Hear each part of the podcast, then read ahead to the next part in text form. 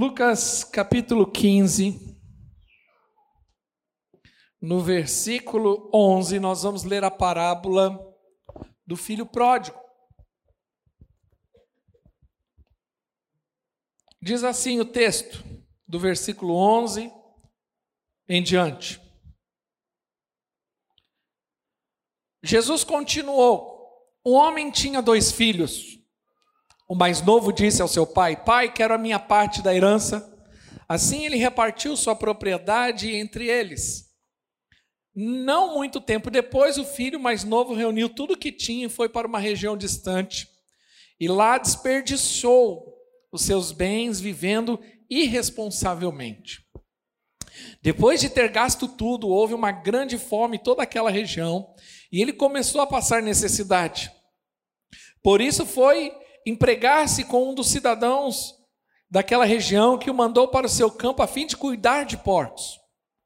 Ele desejava encher o estômago com vagens de alfarrobeira que os porcos comiam, mas ninguém lhe dava nada.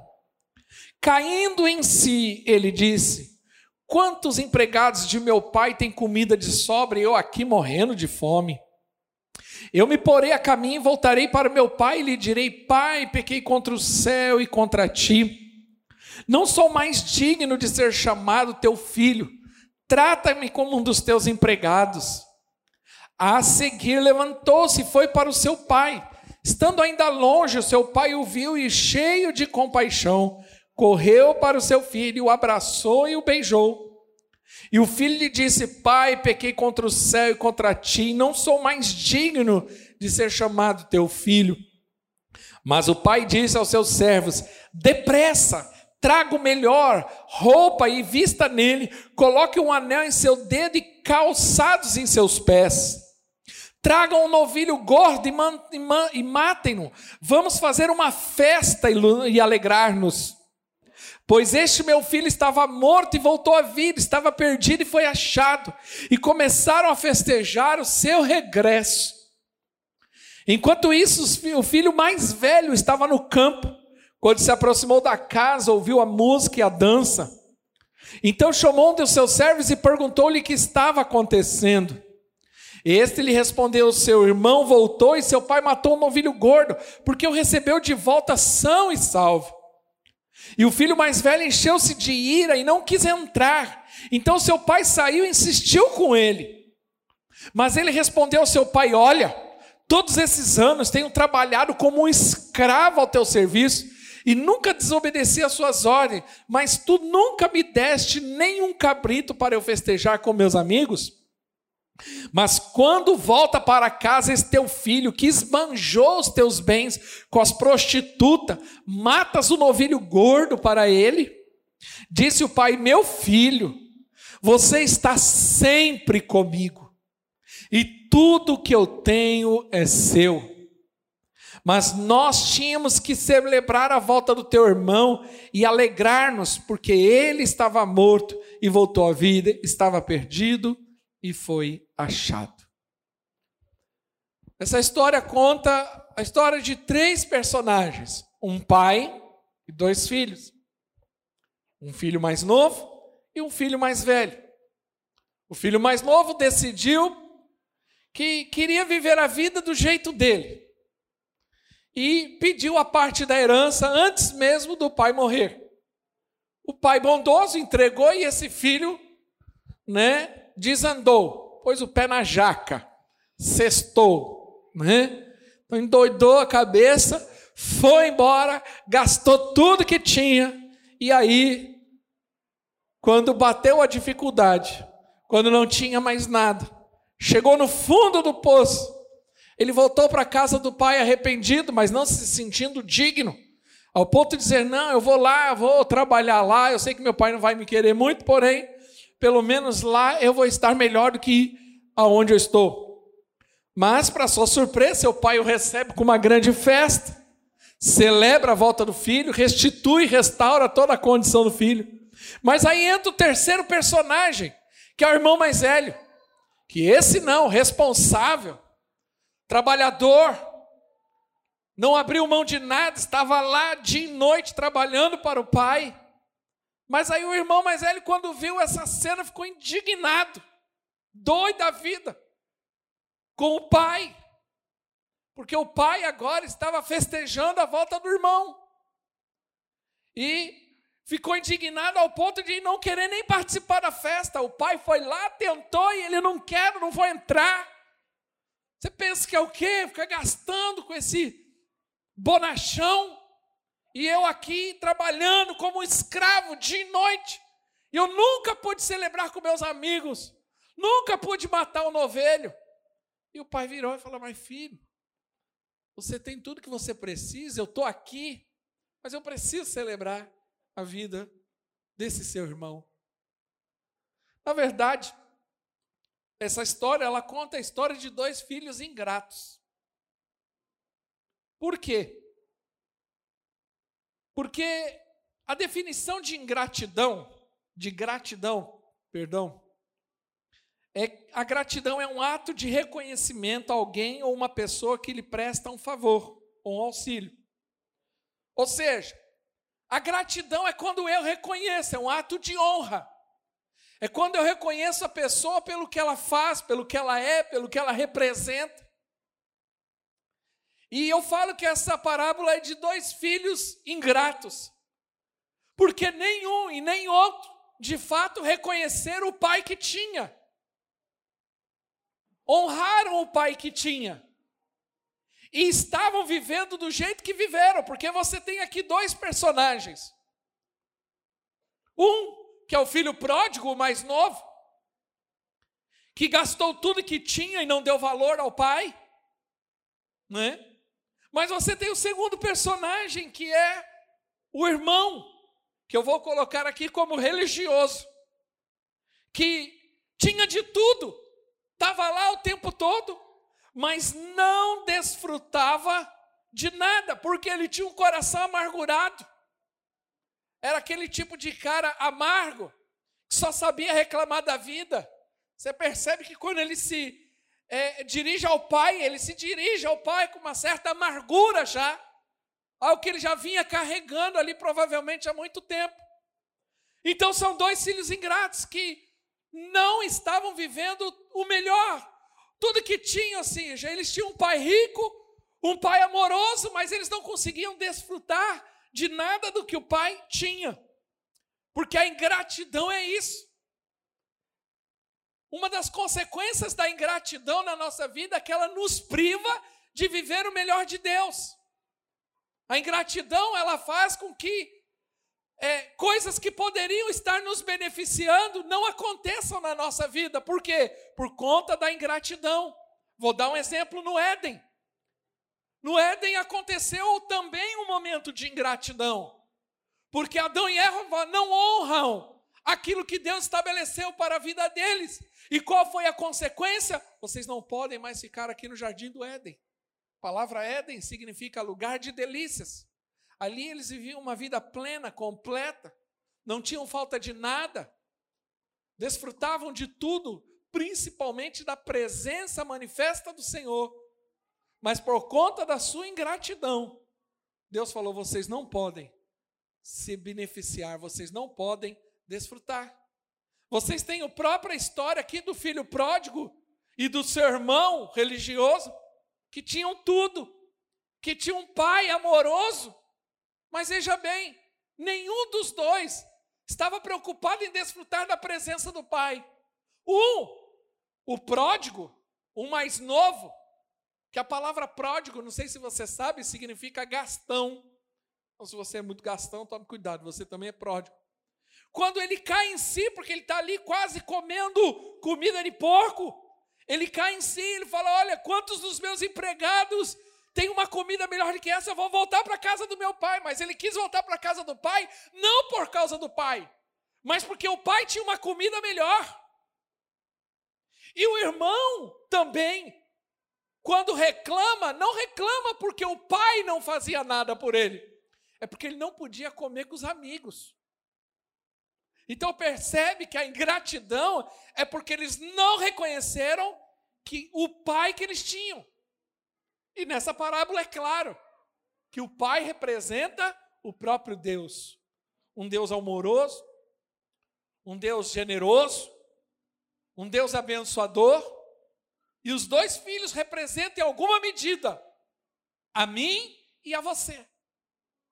Porque quantas vezes nós também somos como esses dois filhos, ingratos, não reconhecemos o que Deus faz por nós. Às vezes pode ser que você está chegando nesse período do ano e você está reclamando porque coisas não aconteceram, porque você ainda não chegou onde você gostaria, você não recebeu e não gostaria. Mas pelo simples fato de você estar aqui hoje sentado, respirando com vida, já é motivo suficiente para agradecer. Num ano de incertezas como o nosso, que começou do jeito que começou e foi e foi do jeito que foi. Se hoje você está assim, você precisa glorificar o Senhor. Só esse simples motivo de declarar: mil caíram ao meu lado, dez mil à minha direita, mas eu não fui atingido. Só isso já é motivo suficiente para agradecermos ao Senhor. Se você pode aqui orar em família e abraçar a sua família, eu quero te dizer, só isso já é motivo suficiente para você louvar ao Senhor. Porque tem gente que hoje não pode mais abraçar aquele que amava. Então, que sejamos como esse pai, sabe?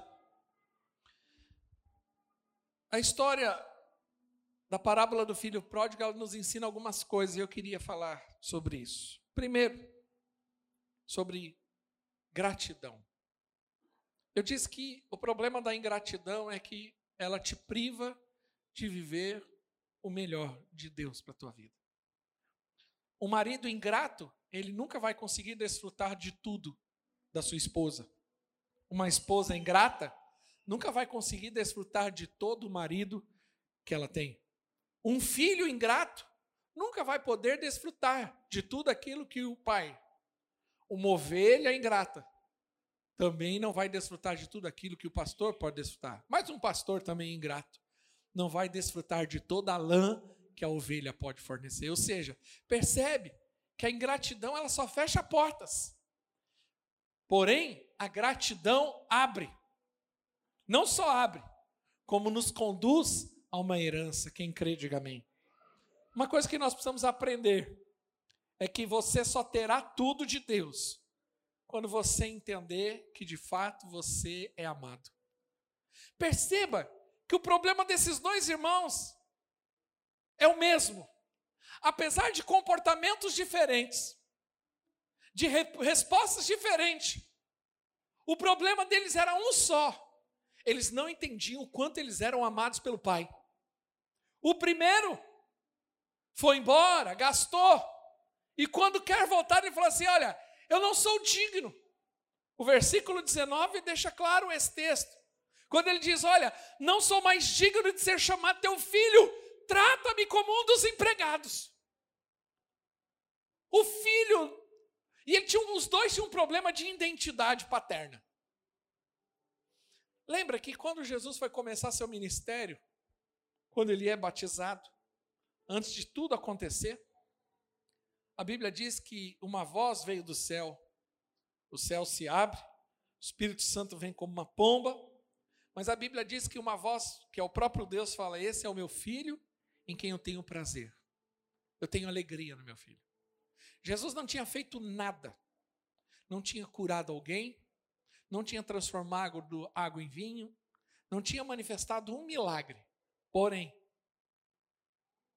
Deus só queria deixar claro uma coisa para Jesus, porque isso ia definir a sua identidade, o seu ministério e a sua jornada. Jesus não precisava saber naquele momento de que milagres iriam acontecer. Jesus não precisava saber naquele momento que algum cego ia voltar a ver, ou que algum coxo ia voltar a andar. A única coisa que Jesus precisava entender naquele momento, para que ele tivesse um ministério bem sucedido, era: você é amado. A maioria dos problemas das pessoas vivem esse dilema na sua vida. Porque ela vive na lei. E quem vive na lei, ela vive com esse conflito interno. Deus só me ama se eu for correto. Deus só me ama e só me aceita se eu for bonzinho. se a minha vida tiver uma vida tudo certinho, se eu comportar bem, aí sim eu amado, eu sou amado. Mas o dia que eu comporto errado, o dia que eu comporto mal, ah, eu nem vou aparecer. Por quê? Porque Deus não me aceita dessa forma.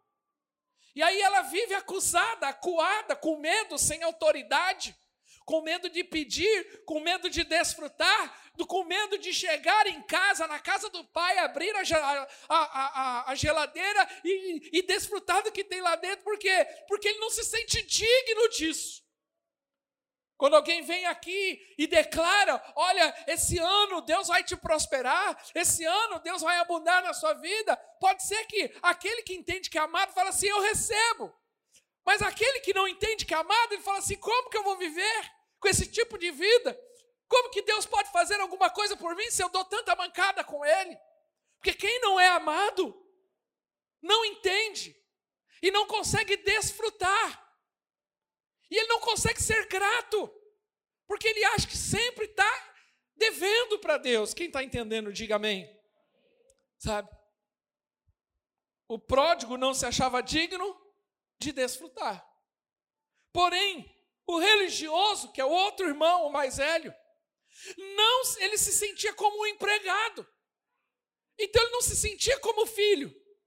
Olha o que ele responde, mas ele respondeu ao seu pai: Olha, todos esses anos tenho trabalhado como escravo ao teu serviço e nunca desobedeci tuas ordens. Mas tu nunca me deste nem um cabrito para eu festejar com os meus amigos. Esse é o outro comportamento, mas o problema é o mesmo. Ele não entende que ele é filho amado. Ele achava que ele era um empregado, ele não se enxergava como filho. Imagine você viver dentro da casa do seu pai, mas você achar que seu pai não te trata como filho, mas ele te trata como um empregado. Porque empregado, ele tem direitos e deveres, mas empregado tem limites. Empregado não tem herança. Herança é para filho. Há direitos, há coisas que é para filho. Ou seja, o filho tem acesso a uma intimidade do pai, a, a acesso ao pai que ninguém tem. Qualquer pessoa que for na minha casa, se eu tiver lá no meu quarto, a gente está lá me arrumando, ninguém pode chegar lá e entrar. Mas filho não entra? Né? Quem tem filho pequenininho assim, ó, você está lá no momento da sua intimidade, lá no banheiro. Está lá fazendo número um, número dois. Quem que aparece? O filho. Né? E às vezes, de vez em quando, uns bichos, um gato. Está lá, aparece. Porque filho é assim, ele acha que ele pode entrar em tudo quanto é lugar. Filho não pergunta. Exemplo. Qualquer pessoa que for da minha casa, acredito eu, que até por educação, não vai abrir a geladeira da casa e pegar o que quiser. Porém, Filho pergunta para pai: Pai, posso abrir a geladeira e pegar um Danone? Filho faz isso? Não. Filho já abre, já pega. Quando você chega lá, já comeu. E filho faz pior. Filho não pega o Danone dele, ele pega o do pai. O pai vai lá, vai pegar aquilo que ele queria comer, quando ele chega lá, cadê? Cadê o negócio aqui? Não sei. Não, peraí, se eu não comi, alguém comeu. Não, eu não fui. Então, peraí. Temos um espírito maligno comendo da Danone do pai. Que come a coisa dos pais. Porque filho é assim. Filho é um bicho folgado. Seu filho está aí fala assim: ó, filho é um bicho folgado. Fala para ele. Folgado. Porém, Não quero aqui falar do filho folgado, quero falar do filho ingrato. Importante nós entendermos isso. O filho mais velho estava, ele não sabia que ele era filho. Ele não se comportava como filho. Os dois tinham o mesmo problema. Não entendiam que eles eram filhos amados. O que Deus está falando com você aqui nessa noite é o seguinte: imagine Jesus se batizando, o céu estava se abrindo, e uma voz vem do alto e fala assim: Esse é o meu filho amado. Eu quero te dizer, essa voz está sobre a tua vida, dizendo: Você é meu filho amado. Você é amado. Quem é amado desfruta. Diga assim: quem é amado desfruta. Agora, a segunda maior, a maior expressão de gratidão é desfrutar. Por que, que eu estou dizendo isso? Já aconteceu. Vamos supor que você me dá uma, uma camiseta. Quero comprar uma camiseta, vou dar para o pastor uma camiseta. Vira e mexe, você me vê vestindo aquela camiseta e eu todo feliz com a camiseta. Por, e você, qual que é o seu sentimento em relação a isso? Assim, nossa, vale a pena. Você fica até orgulhoso e grato, porque aquele que recebeu o seu presente está desfrutando. Agora, quando alguém recebe alguma coisa e não desfruta, isso é ingratidão. Você fala assim: eu vou dar outra camiseta para ele, dá até vontade de dar mais camiseta. Por quê? Fala assim: poxa, ele usa tanta camiseta que está até surrada, eu vou comprar mais uma. Até te motiva a ir lá e comprar outra. Estou dando um exemplo. É a mesma coisa ao contrário. Olha, eu vou dar outra camiseta que nunca usou, nunca vi. Pior, encontrou o irmãozinho da igreja, estava lá aí com a camiseta que eu dei para o pastor, porque o pastor não gostou e deu para ele. Fala, também nunca mais vou comprar mais nada. Fecha o coração, sim ou não? Diga assim: a gratidão abre portas, mas a ingratidão fecha portas.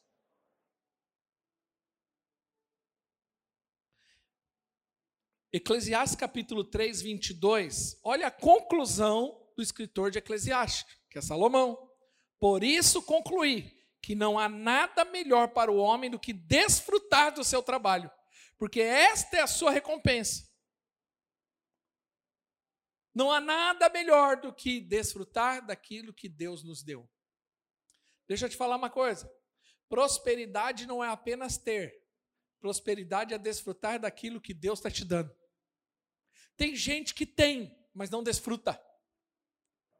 Isso é ingratidão. Deus te deu a vida, desfruta da vida. Deus te deu saúde, desfruta da saúde. Deus te deu a sua esposa, seu marido, desfruta, desfruta dos seus filhos, desfruta daquilo que Deus tem te dado. Mas é triste ver quando a pessoa tem, mas não desfruta. Sabe aquela pessoa que, exemplo, ela, ela, ela compra ou ela ganha uma roupa e fica guardada no armário, mas não usa.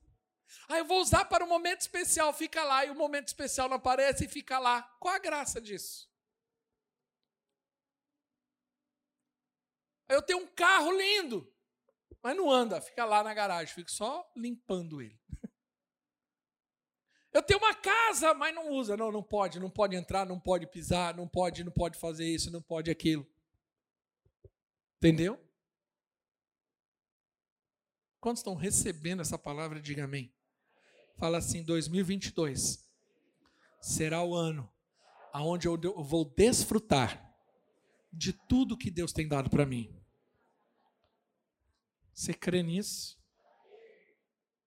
E sabe o que é mais importante? Esses dois filhos não entenderam que era desfrutar da presença do pai. Quando o filho mais velho reclama com o pai, indignado. O pai dá uma resposta que para mim é chocante. O irmão mais velho fica indignado: como que você faz isso com o meu irmão? Eu nunca, eu estou aqui que nem um, um escravo ralando. E você aí abençoando a vida do meu irmão, e eu aqui nunca pude comer um churrasquinho com os meus amigos. Mas a resposta do pai Lucas 15, 31 diz o seguinte: Disse o pai: Meu filho, você está sempre comigo e tudo que eu tenho é seu. Essas duas respostas para mim revelam o coração do pai e como nós precisamos entender Deus na nossa vida se nós queremos viver uma vida de gratidão. Veja bem, o mais novo foi embora foi embora da onde? Da presença do pai. O mais novo, mesmo que o pai estava ali, não queria saber do pai, ele queria saber de churrasco com os amigos. E o pai virou e falou assim: Filho, você está falando o quê? Eu estou aqui o tempo todo. Desfruta de mim, da minha presença. O Senhor está disponível para nós o tempo todo. Desfrute da presença do Senhor. Que 2022 seja um ano que você possa desfrutar da presença do Senhor como nunca. Que você tenha prazer no Senhor. Não coloque o seu prazer em coisas. Esses dois irmãos, por que, que eles foram infelizes na sua história? Até certo ponto. Porque eles colocaram toda a expectativa de felicidade em coisas e não no Pai. Por que, que tem muita gente infeliz? Eu li uma, um artigo que conta a história de um homem que ficou milionário por conta do Bitcoin, mas depois que ele se tornou milionário, ele diz que ele perdeu o sentido da vida. Porque provavelmente o sentido da vida dele era ter dinheiro. O dia que ele conquistou o dinheiro, para que mais a necessidade de viver? Os dois irmãos foram assim. Um queria desfrutar da bagunça das prostitutas e o outro só queria fazer churrasco com os amigos. Mas o pai, que era bondoso e generoso, estava lá o tempo todo, eles não desfrutaram. A vida de muita gente está sendo assim. O pai está lá à disposição, mas sabe o que ele está fazendo? Ele está correndo atrás de outras coisas, colocando a felicidade dele nisso. Que 2022 e 2021 ainda Jesus Cristo seja a fonte da sua alegria. E a segunda frase: tudo que eu tenho é seu. Eu acredito que a, essa frase ela foi com uma certa indignação do pai, dizendo: Filho, você está brigando para ter uma coisa que você já tem. Você está entendendo? Imagine que você está diante de um banquete colocado pelo pai e você brigando com o pai porque você está com fome. É mais ou menos essa cena que estava acontecendo ali. O pai falou: Você está falando o quê, filho? Está tudo aqui. O problema não está no pai. O pai está à disposição. Tudo que o pai tem é dos filhos. Tanto que o primeiro filho, na hora que pediu, o pai não relutou, deu. Porque o coração do Pai é sempre de abençoar. A questão aqui nas nossas vidas não tem nada a ver com Deus. Deus já está disposto, Ele já deu o seu filho, Ele já manifestou todo o seu favor através de Jesus. Porém, cabe a mim, a você, se colocar como filho e assumir a identidade de filho e desfrutar como filho amado de tudo aquilo que Deus tem para nós. Queria que a banda subisse, por favor. Quem tem a presença, tem tudo que Deus tem para nós. O que Deus estava falando justamente era isso. Filho, eu tenho a presença. Se você se relacionar comigo, tudo que eu tenho é teu. Mas enquanto você se colocar como empregado, como alguém que não é digno, como alguém que não merece, você nunca vai conseguir desfrutar de tudo que eu tenho. Isso é viver na lei. Quem está entendendo, diga amém. Fique de pé, por favor.